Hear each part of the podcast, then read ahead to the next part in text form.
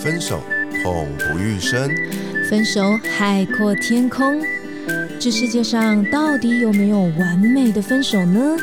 我是鼻头大叔，我是胡咪，欢迎收听《分手的九十九个理由》，陪你爱出自由，爱出丰盛。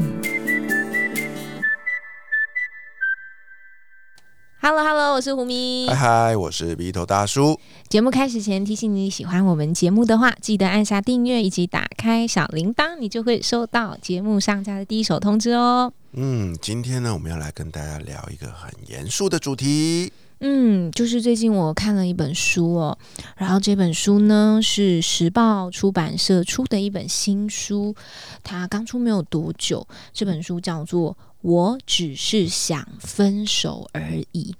关于书籍的那个说明介绍，我们会把它放在资讯栏里。如果大家有兴趣，可以把它找来看看里面的主要内容是在说什么。那我就是简单说一下哈，就是我只是想分手而已。这本书它其实是一本韩国的翻译过来的著作。那写这本书的作者呢，他叫做李周娟，还有一位叫李甄嬛，两位都是韩国人。那他们本身都是有非常资深的经历，像李周娟本身是一个很资深的记者，那李甄嬛她是呃，在一个就是类似像这种呃杂志啊，或者是那种出版业界做企划采访组的组长。这样，那他这本书呢，其实叫做《我只是想分手而已》，是在讲什么？他在讲关于亲密杀人这一件事情。亲密杀人，对，它里面就讲那一些因为感情而最后被深爱的男人杀死的这些女人们的故事。对，然后呢，它里头这个算是一个非常写实的记录哦。为什么会引起作者去做这一些内容的搜集？就是他去意识到说，其实好像发现，在韩国，因为我刚说韩国书嘛，然后呢，他发现社会有很多这样子的新闻，例如说，诶，某某男性去攻击了哪一个要跟他分手的女性啊，然后某某男性去，例如说。暴打暴揍了哪一个？就是呃，跟他谈了很多年恋爱的女性，或者是太太啊，甚甚至都有可能。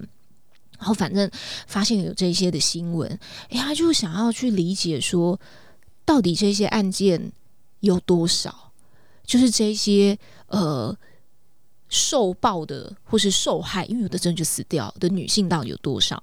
于是他就去调查韩国可以。得到的一些数据嘛，他就从二零一六年到二零一八年搜集了三年期间因为约会暴力死亡的女性，结果呢，他在韩国的这个警察厅哦查到的数据，二零一六到二零一八年统计是五十一个人，这么多啊！约会暴力意思就是在约会的时候被杀掉的，对。然后说有五十一个人，那他说，那我们来看这五十一个数字，会发现其实它实际代表的意义叫做漠不关心。那这个漠不关心有很多点嘛，例如说是呃集体社会上的漠不关心，或者是呃公众公家体系上面的漠不关心都有可能。问题是，他想的另外一个想法是说，真的只有五十一个人吗？于是他就。花了时间去做研究，他去调查，他去找到呢，在同样的时段里面，二零一六到二零一八年当中，他们去找了这几年法院里面的案件的判决书，他们利用了某一些关键字词去寻找，例如说这些关键字包含什么分手啦，然后什么呃死亡啊等等的这一类关键词，结果竟然让他找到了一百零八篇的判决书。所以这一百零八篇的判决书就是符合我们刚刚说的那个叫做二零一六到二零一八，然后在约会或者是这种亲密关系过程中因为暴力而死亡的案件。那这样子总共一百零八，所以警察厅的数据是五十一人，他实际去找判决书，他这个判决书是他一页一页全部都翻过的，然后呢就多了。五十七件嘛，因为这样加起来就变一百零八，所以他想说的是，那实际上铁定只有更多，嗯，因为多的是哪种不敢声张的，没有报警，对，没有报警的这样子，对，所以多的是这一种。所以他在这本书里头，他其实就呃，就是在讨论这一百零八个案件，然后呢，他读了这一些呃所谓的判决书里面的内容啊，他就把它分类型。然后呢，以及他想要探讨这些议题，他把它提出讨论。他提出讨论包括说，呃，我们的社会层面可以注重什么事情，还有就是，呃，政府单位可以注重什么事情。那我们一般的民众自我又应该去有哪一些的觉察跟反思？所以我认为这本书真的是还蛮值得大家去关注。那回头来讲到台湾的现在的情况，其实。我觉得它不是只是单一在韩国才发生的，我觉得在世界各地都有可能会发生。所以他想要说，这个其实你不能只是说它叫做约会暴力。他说，这就是亲密杀人，不管你最后有没有真的死掉，他认为这个其实就是一种你已经带有一种杀意在做的事情。对，因为一个感情关系会走到变成呃，对方死亡了，或者是受伤了，他一定不是只是今天突然我就想要动对，就是对你动手啊，或者我今天突然就杀了你啊，这样子。对他其实经过了一连串长时间的累积，那其实在这个累积的过程当中，就是他有。各式各样，也许可以被避免的过程，像他在案件当中就有提到说，其实有些人哦，他可能前二十四个小时才报警，后面他就死掉了，最后一刻了。他报警了，可是没想到这个男生哦，可能这样子被草草审讯，后来就放出来。然后这个男的更生气，就说：“干什么？你竟然找就是报警，这样我弄死你这样。”然后后来这女生就被杀死了，这样子。所以他想要探讨，就是说，诶，一些法令的执法过程当中，到底有没有一些什么可以再更加精进的？这个是他写这本书的用意。他希望可以唤起。韩国的法制单位，然后去更注意关于这一些呃所谓的亲密杀人，所以他想要定调这个用词。他说这个就要叫做亲密杀人。嗯，哇，这本书的副标题写的是“亲密杀人被深爱的男人杀死的女人们”。我只是想要跟他分手的我，为何却在我以为最安全的地方送了命？对，所以它里面也提及到，就是说呃。他认为，其实你在这个判决过程当中，因为我看这本书其实还蛮激动的，对，所以我现在讲起来是觉得有点激动，全身都在发抖。就是他想要讲说，嗯，有些人会说，那你要跑啊，你怎么不跑？你怎么不逃啊？这一类的这样。可是，呃，很多女性她所遇到的，我书里面有句话我印象很深刻，她说，如果你会告诉她说。你你开门跑啊！你还待在那里面被他打吗？你还待在里面被他砍吗？这样他说，那恐怕很多讲这样的话的人，不管你是减掉单位的人，或者是你是一个他的朋友，其实你都没有意识到，通常会走到这种情况的人，他遇到的情况不是门，他在的环境就是墙，墙壁的墙，这样。对，所以这个是呃，我觉得确实如此，因为你遇到这样子，他曾经跟你有过很亲密的关系，他知道你住哪里，他知道你在哪里工作，他知道你几点上班、几点下班，你的车子是哪一台，车牌号码是什么，这样子，然后你大约几点钟回家，他都这样子跟着你，等着你，然后所以这些人会觉得自己已经逃无可逃，所以不是你叫他今天打开这个门跑出去就没事了，那。呃，你说跑吧，那我如果真的就跑了，例如说我消失了，那你要我去哪里？你要我例如说换工作吗？然后我这辈子就离开这个工作，然后很匆匆忙忙的离开这个工作，那你要我躲去哪里？这样，然后我马上就可以找到一个工作吗？我我就有钱吗？我就有收入吗？所以关于他在离开了之后，他可以得到怎么样子的一个呃被保护？的这个措施也是书里面他想要讨论的，就是呃，我们的政府组织单位，他这里的特别者就是韩国，有没有办法打造出这样子的一个比较安全的环境？这样嗯，所以他在书里面其实也提及了一个他认为国外可以参酌的一个模式，叫做德卢斯模式。就是在德鲁斯这个地方，他们其实就是对于这一些你在亲密关系当中遭遇到这种情况的，这边多半是女性为主啦。因为确实是在他遇到的这一百零八个判决书里面，他说只有两例是女生杀男生。嗯，对。那里面可能女生杀男生，其实还包含这个女生就是一直被暴力对待很久，她就就是忍无可忍了这样子。嗯，所以他提到德鲁斯这个地方是在美国的明尼苏达州，那么他们就是警察是可以逮捕这种家庭暴力的加害人，所以他不会呃有那种像我们刚刚说那种，哎，他怎么问两句就被放走了？嗯，呃，然后还有就是女生如果跑掉或离开，然后除了他。呃，就是这个男生可能会被抓住，然后女生可以离开以外，还包含说这个女生可以得到很妥善的工作啦、家庭照护的一些安排。配套的，对对对对对，所以他不会不会好像再也没有地方去这样。我我自己就是也颇有感触，是因为呃，像我有在我的那个 IG 的线动里面发了我看了这本书这件事情，就马上就有人回我，哎。马上有人回我说：“对，就是这样。”他说：“我自己经历过，我知道那个就是墙，根本不是门。”他没有告诉我细节，说他遭遇过什么事情。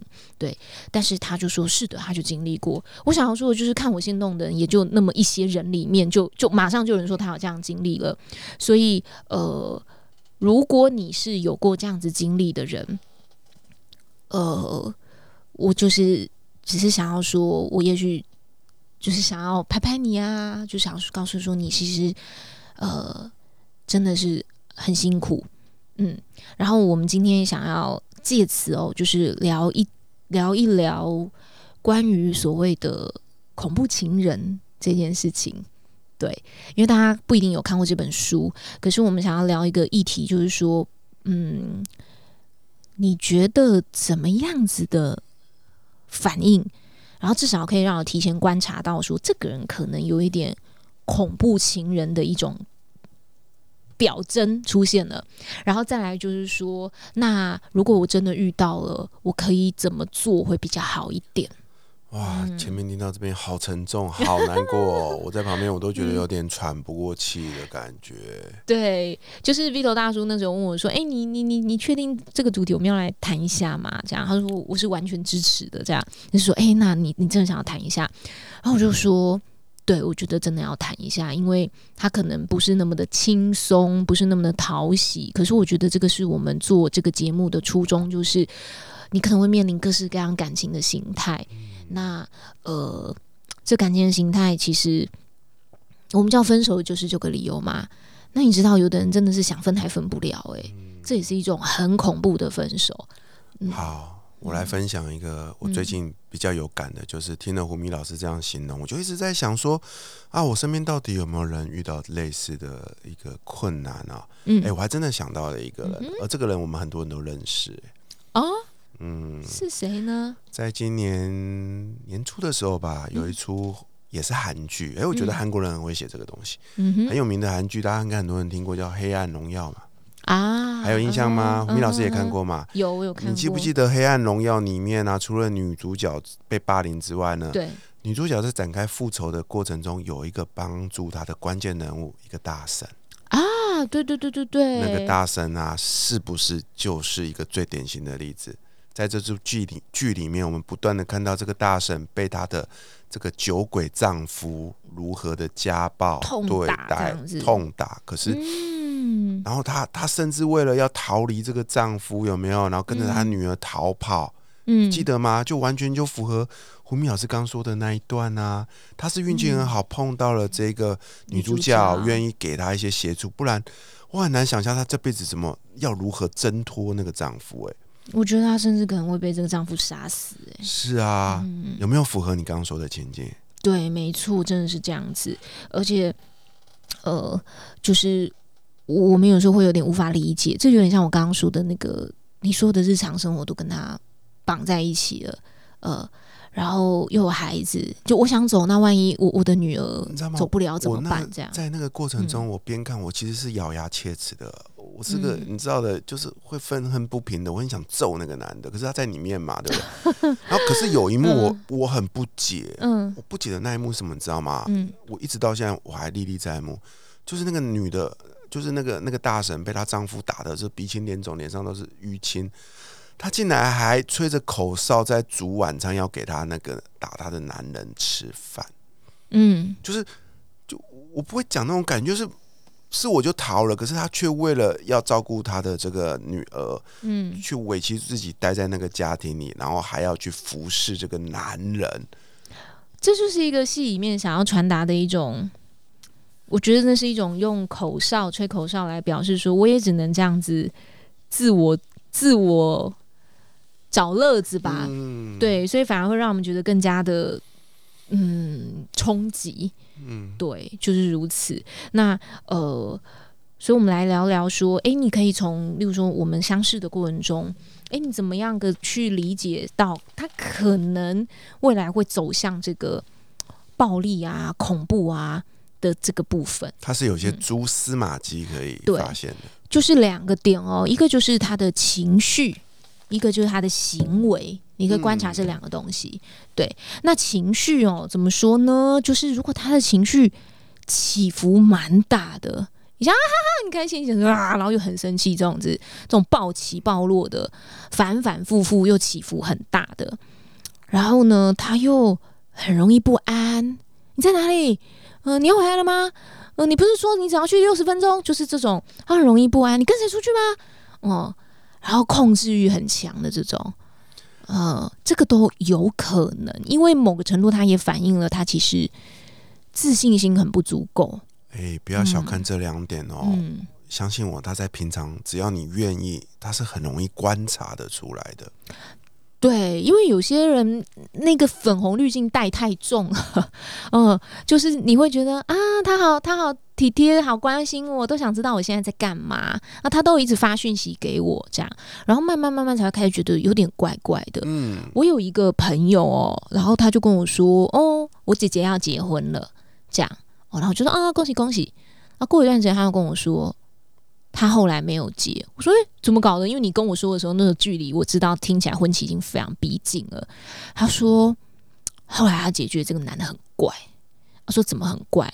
他就说呢，呃，像我姐如果去吃东西，然后他就说：“那你在哪里吃？”然后他可能跟他说：“哦，没有在哪，就路边摊吃一碗面，拍照给我看。”就是你，就是你还要拍到那个路边摊那个摊子的样子，去去验证我没有骗。对，然后传给我看，这样子，对，所以就是这个就有点像我刚刚说的那种控制欲很强哦，然后他不安，他就很想知道你在干嘛，所以你注意这个叫情绪表现，然后再来呢，这个行为表现跟我们刚刚说的那个有点结合在一起，就是有时候控制欲，有时候可能他是行情绪上面，可是演变到刚刚我们说的那种行动嘛，就是他有的我还听过在对方的手机上面，就是趁他不注意，装那个遥控，装那个就窃是同音同步可以知道对方的那个 app、嗯啊，有的不是。有的不是呃，趁他不注意，有的时候就说，那你让我知道，我才放心啊。嗯，对啊，你不装是怎样？你心里有鬼哦？你干嘛不敢让我知道在哪？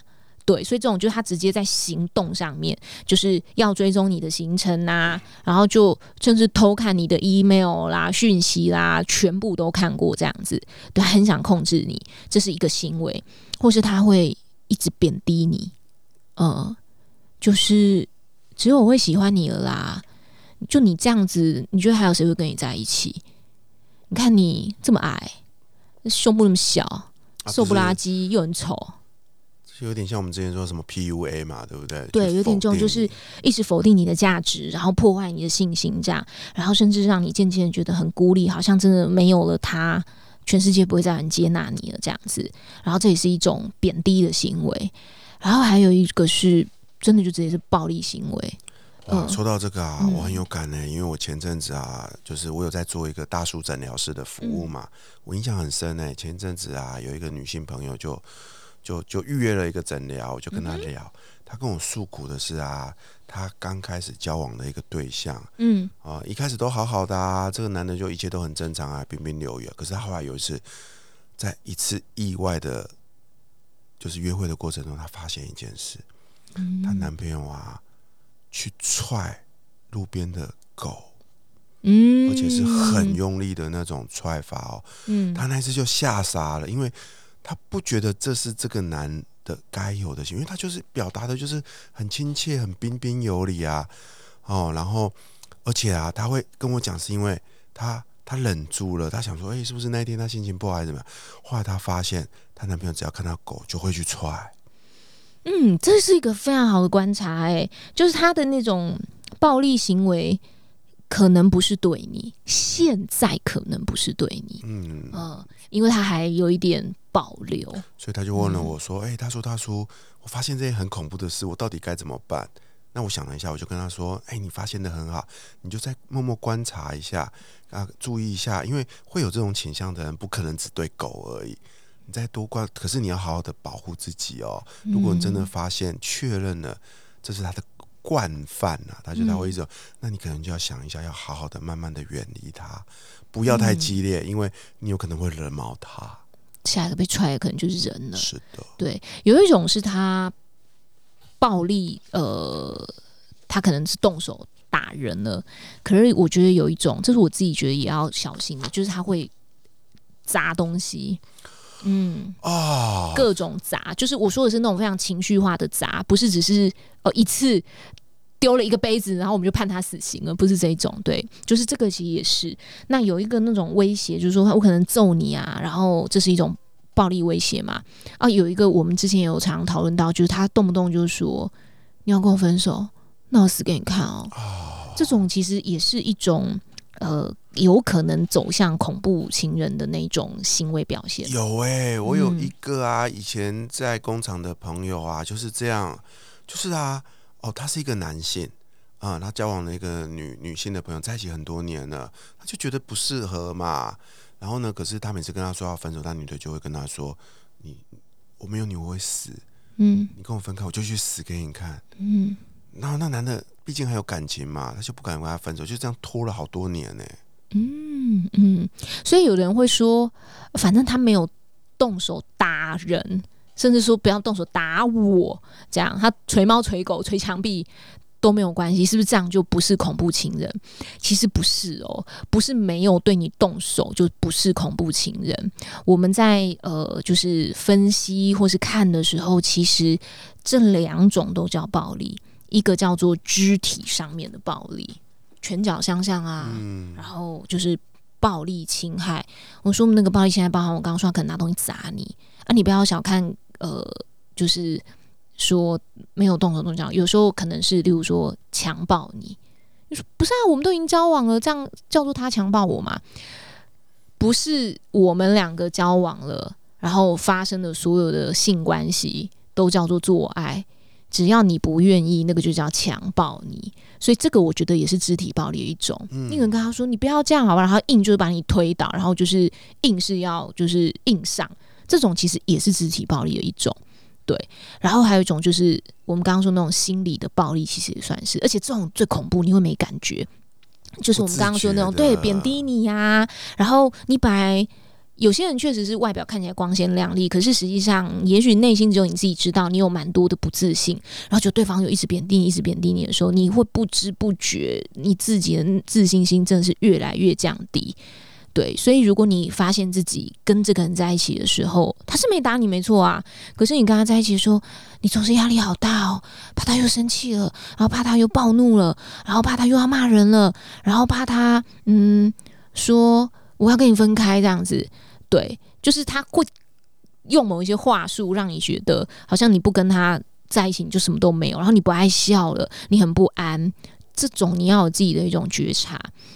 这不是一个健康关系，健康关系是两个人在一起是要开心的。而且啊，我想要提醒大家是，刚刚胡蜜老师说的都是很直接的哦，容易观察到。事实上，还有一些是隐性的，他可能是偷偷的藏在后面的。举例来说，肢体暴力，他可能不会直接去踹猫踹狗揍你，嗯但是他跟你吵架的时候，他就会拿起身边的东西往地上摔烂，这也是一种肢体暴力哦。对啊，没错，然后另外一种呢，这个心理暴力，他不会直接去否定你啊，说一些坏话，可是你看他，他会用一些手段去操弄，去做一些影响的事情，这也是某一种心理暴力哦。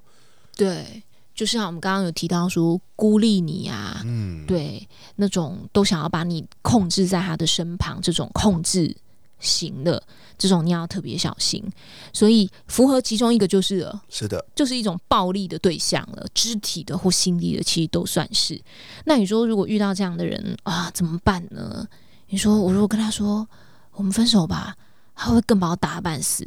我如果跟他说，呃，我我我我我觉得我们不适合，他会把我就推到墙壁，拿东西砸我这样子，你可能会害怕嘛。所以我觉得，呃，我们先往好的地方想的话，如果你只是觉得他情绪超级不稳定嘛，然后各种起伏很大，然后或者是言谈上面的一些言谈上还没到动手哈，你觉得好像还可以沟通的话，我觉得趁这个还没有发生之前。就是好好跟他沟通，你看有没有这个机会？就是因为有时候他可能没有察觉，他是不自觉的，对对对，有时候他可能没察觉。对，那也许你跟他沟通说，我觉得你你你这样让我不舒服，或者是说你明确表达说你有一种被贬低的感觉，或者是说你觉得你怎么怎么样相处时你不太开心，在这些还没有发生之前，先理性的沟通。没错。比如他都常说啊，在关系里面是其实是一个最好的呃学习成长。的一个机会，尤其是一个对你来说这么亲密、这么信赖的人，他近身观察，他告诉你：“哎、我发现你有怎么样的一个状况，你是必须得要敞开心去接受的。嗯，可是如果你真的就已经遇到了呢？例如说他对你动手一次了，那动手不一定真的挥到你身上。例如说让你觉得很恐惧，他丢了一个玻璃杯，然后刚好砸在你脚边，你吓坏了，然后几个玻璃碎片还扎到你的，飞到你脚上，你脚脚还有点流血了。我们姑且说这样就算是一次的话，有人就会说，是不是一次我就应该跟他分手？好可怕，我吓坏了。我觉得，呃，安全分手，我们大家可以说一下，可以注意什么？那如果你觉得大家还有一些情分余地的话，我觉得那一次你就不能装作没看见。嗯，没错，对，你就不能就是说啊，我知道你很生气啊，对不起啊，对不起啊，你不要生气，然后这件事就过了。没有没有，他这样一次其实就已经要很注意。我觉得你要呃，最好可以找到专家，就是在他还没有完全失控的时候，然后如果你们还愿意想把这段感情走下去，然后你也愿意就是试试看。你们可以找，例如说咨询的专业的咨商者、咨询者这样子，对心灵的啦、心理咨商那一类的，或是心理医生这一类的。啊，嗯皮头大叔曾经访问过这个心理咨商师，我知道他们有一个安全的通报机制，嗯也嗯就是说，在这个咨商的过程中，如果呃专业的心理咨商师判断你是需要受到保护的，他们会启动这个通报机制，某个角度也是保障你的人身安全哦。对。可是如果你又遇到第二次了呢？天哪、那你真的得要好好的下定决心，做出一个决定了。对我，我觉得就是，如果我们已经很含蓄的说，你遇到一次，我们大家再一起试试看，努力一下。可是我觉得，如果遇到第二次的时候，就是你真的要先保护自己，因为你知道，你知道我们常说的那句话嘛，就你常常遇到问题，不是想要改变对方，对你得先积极的由你做一些作为。对，所以我觉得遇到这种情况，很积极的作为是你要保护你自己为优先。要改变你自己，对对对对对，我们说改变不是说、哦、我去更迎合他，不是不是，就是改变让自己可不可以到一个安全的地方。所以，例如说你们已经沟通不了了，然后或是暴力已经发生了，你一次不能忍，那就一次都不要忍。可是如果你忍了一次了，然后你知道未来可能还会有这样的情况，那我觉得呃你要注意接下来以下几个过程哦。第一个就是说，你要下定决心，是真的下定决心哦。他拿什么跟你说，你都下定决心，我要死给你看，什么的都都不行。对，就是你你你，就是我说的是，现在你心里暗自已经下决心，然后你暗自已经下决心的时候，你就要开始思考，因为你跟他在一起，你最了解他嘛，怎样对你们来说会是比较安全的分开方法？对，然后第二件事情是最好有朋友陪着你，在整个过程中，不一定是谈分手的当天，我觉得就是过程中最好是有人知道的。哦的这个朋友陪着你，这样。我有一个嗯学员哦，他有跟我分享过，我我非常的惊讶，因为我不知道他遭遇过那样的事情。他那次也算是掏掏心窝跟我讲，他一直讲，一直哭这样子。对，他就说他其实就是有遇过这样子的情人，然后呢，这个情人就是我们刚刚说的全都有，就是暴力啊，然后也会讲难听的话这样。然后呢？根据他的描述，这个男人也不是只对他暴力，这个男人也对他的自己的家人很暴力。例如说，他也会辱骂自己的长辈啊、父母啊，或是家里面的那个呃帮忙做事的那种什么管家阿姨那一类的。这样对，然后但他就跟这个男生交往了。然后说交往过程中，他们其实也有同就是同居这样。那为什么这个女生会跟这样的男生在一起呢？其实是背后都还有很多的成因嘛。因为她说她自己的原生家庭其实有也有一些状况，以至于她很想逃离原生家庭。所以当遇到这样子一个男生的时候，她一个一开始没有很明白，于是她就跟他在一起了。然后在一起之后，他发现这个男生是这样，对，然后呃。会动手推他打他，可是每一次哦，他动手完了以后，他就说对不起，对不起，我下次不会了。这又是另外一种类型的，这其实也是某种情绪的不稳定，有没有？暴起暴落这样。然后他就说，他就一再的忍让，就觉得说好，你真的说你下次不会这样了，嗯。然后我记得他当时跟我描述的时候，他说我当时有告诉我的朋友。然后我的朋友绝大多数的人都跟我说了这一句话，我的朋友绝大多数都跟我讲说：“你干嘛不跟他分手啊？你快跑啊！你是想被他打死是不是？”这样，他说他大多数的朋友都说这样话，然后他告诉我说：“你知道吗？这些话对我一点帮助都没有。”嗯，他说：“你知我，我难道不知道我要跑吗？我就是跑不了啊。”他说：“可是我要跑去哪里？”他说：“因为我好想要。”有一个家的感觉，我的原生家庭给不了我，然后所以你说叫我跑，我我我我跟他同居好一段时间，我很多的生活都在这儿，对，都在那里。对你，你你可能听众可能会觉得说，你的命比较重要吧，东西都不拿跑了也好啊，这样子，这就忽略我们刚刚前面讲的那个，就是说他知道我在哪工作，他知知道我在哪上班等等的，他可能可以想方设法各种找到我，然后他就说，所以。我后来觉得我再没有办法跟这些朋友说了，因为我说一次说两次，他们后来只会讲说：“那谁叫你不跑？你一直跟我讲这个，是你自己不跑的啊！”所以他就说我完全觉得我没有办法得到支持哦。所以我认为，如果你有这样的朋友，嗯，这些话可以先免了。可是最好的是好好的陪他。就是可以的话，你陪在他身旁。在初开始期，他还没有下定决心要分手。他跟我说，他后来有一次下定决心分手是什么？他被打太多次了。然后有一次，这个男生就是跟他说：“哎，你去帮我开电风扇，很热。”然后他说，他就去按了那个电风扇。然后他按了电风扇回来之后，那男直接扒他的头，就跟他说：“你连电风扇你都不会开哦！”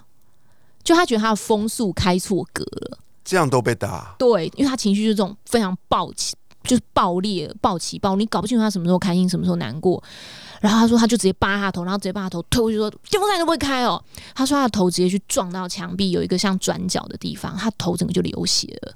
嗯，他说他是在那一刻突然醒过来，他就那一刻头在流血的时候，他说他现在还能开玩笑跟我讲说，我可能是脑子被撞醒了吧？对，然后就说，呃。然后我就决定了，我一定要离开这个人，不然下接下来死的就是我。嗯嗯，对，然后后来你知道他怎么离开的吗？他说是那个管家阿姨帮忙。对，因为管家阿姨看他被打太多次了，然后就跟他说：“我跟你说。”呃，就他后来跟那管家阿姨说，他又想要搬离这里，那管家阿姨就说：“我帮你。”然后他竟然他们还这样里应外合，你知道吗？管家阿姨跟他说：“快快快，你现在快走，因为我有听到他们说，他们今天全家要去哪里哪里，可能要一整个半天才会回来。你趁现在赶快把东西收一收，然后赶快跑，这样子。还是那管家阿姨帮他，他才可以全身对东西也收了，然后呃人也跑了。这样他说，可是后来那个男生又一直回来，就是纠缠他，就是用我们刚刚说的那种。”对不起，以前是我错了，你回来好不好？我再也不会就是打你了，这样子没有你，我真的会死这一类的。可他就是做到我们刚刚说那第一个叫下定决心。可是听到这边，我有听到一个关键啊，就是真的需要身边的一些贵人的帮助。哎，嗯，他自己当时醒了，我觉得这件事情也很重要，他有那个决心了，对，不然他之前都会忍忍忍这样子，对，想说他下一次会不会变好。嗯，然后还有有一个朋友陪伴他，姑且我们把管家阿姨视为当时他的朋友吧。嗯，对，就是陪伴他之下，让他可以稍微比较安全的脱困这样子。那我觉得离开之后，你最好还能够先不要独居啊。对，如果有可以住在朋友家一起会比较好。然后再来就是呃，跟他还是说清楚，在安全的情况之下说明原因。可是那个说明过程中。温和一点，就是不是刺激他的，嗯，对，然后呃，以避免他的纠缠，嗯，然后断的很干净，就是不要再有任何联络了，这一种情况，这样。那如果刚刚上面这些，你觉得你都没有办法很彻底的能够执行，我说没有办法很彻底的执行，就例如说，我们说他断的干净，说没办法，他知道我说我的一切。如果你已经升级到这种程度了，请你一定要寻求法律或者是呃第三方、警察什么等等这些协助。嗯，这样对，因为其实呃在这本书里面，其实有提到很多像这样的情况，他们都是一次、两次、三次，然后后来就被杀掉了，这样后来就被杀死了。然后呃，我想说的是，遇到这样子的情人。或是谈了这样的一段感情，不是你的错，因为我记得那个女生当时就是也是这样告诉我，她就说，那朋友会这样说，就说你都讲那么多次，你是你你是干嘛一直不跟他分手？你是怎样？然后他就会有一种哦，对，所以原来问题都是我自己哦，我我没有办法跟他分手，问题都在我，这样就是说，因为你会嗯。你肯定长期在一段失衡的关系里面，你已经被他训练的很没自信心了，都有可能。所以你你还会搞得千错万错都是我自己的错。所以我要说，你遇到这样子的对象不是你的错，所以你千万不要觉得是我有问题，所以我被打是正常的。对，你要呃尽可能的寻求各种能够保护你的安全的有利的管道，然后呢，让自己。可以回归正常生活，你可以再谈一段感情的未来，你会遇到健康的感情。对你不要觉得说呃不可能了，或者是说呃我就是这种容易遇到坏蛋的体质，我就是烂，所以呃遇到的人都不能对我好。No No No，你你是可以遇到。快乐健康体质，你想要了解类似这个主题，其实还有一本书，台湾有翻译，它叫做漫画还是漫画，也是韩国的一个女生，她画漫画叫做都是李雅丽啊，嗯，然后呢，为什么她画？她是用一个叫李雅丽的女生的形象，然后其实就是那个画家他自己遭遇过的感情暴力。然后他不好直接剧名嘛，他就他就画成这本书这样子。然后他画完这本书之后，他说他收到了很多的回馈，因为他非常的红，所以呃后来也出书了。他说就有人就给他回馈，呃回馈说啊你你你真的是太辛苦了什么之类的，你挺过来了这一类的。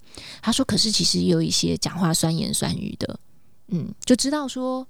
他现在又谈了一段恋爱的时候，因为他可能都有在网络上跟粉丝互动嘛，知道他现在又有新的感情之后，他说有不少人给他留这样子的言呢，就是不会醒啊，嗯。嗯，永远都要去跟男生什么牵扯在一起啊，这样子遇到这种事情你怪谁？这样。我要说的是，你绝对有资格去拥有新的一段感情，别人说什么都不重要，那重点是你现在要健康起来。嗯，对，这本那个都是李雅丽。呃，台湾有出漫画，有对，所以大家可以就是你觉得你想要获得一些理解共鸣，也许你可以去找到这本漫画来看，这样子对。然后呢，我们今天说的这一本书，我觉得也非常推荐大家可以去把它找来理解一下，叫做《我只是想分手而已》。他在十一月十一号的时候哦，二零二三年十一月十一号有一场新书讲座，礼拜六。好，一一一一十一月十一号，礼拜六下午三点钟，在台北市的女书店有一场呃免费入场的这个新书的讲座，大家有兴趣的话呢，可以去参加。这位作者哦，他们研究的这个主题就是亲密杀人的这些系列报道，得了第二十三届国际特赦组织人权奖，然后第十届的人权报道奖的这个奖项，所以。他就是为了想要唤醒更多人注意这样子的议题，持续的去思索，大家可以采取怎么样的行动。他有一句口号是这样子，他就说：“一个人都嫌多。”他的“一个人都嫌多”的意思是说，只要这个世界的角落还有一个人遇到这样的事情，那都叫做很多了。对，更何况只是韩国，然后更何况可能你一定可知道的台湾，其实就在我们做这一则节目的。前一天，我们录音的前一天，我才刚看到新闻的头条，就有一个这个关于在讲台湾，然后遇到暴力情人的这些主题的新闻，这样子。对，那 就是这一集可能不如以往这么的欢乐或者是开心，可是我觉得它是一个非常呃值得大家关注的议题，所以希望大家也可以多一点的关注你身边有这样子的人。那如果你听到这里，觉得对今天的分享很有共鸣的话，那也欢迎你留下一些你的想法给我们，这样，那让我们知道说，关于这样子很社会需要关注的议题与主题，其实你也很想要多了解一点。那也欢迎追踪胡咪跟 Vito 大叔的粉丝专业，跟我们近距离的互动。相关的资讯我们会放在这集节目的资讯栏里面，包括书籍的介绍，还有我们提到的一些呃内容。永远记得活好现在，未来绽放。我是胡咪，我是 Vito 大叔，我们就下一集见喽，拜拜，拜拜。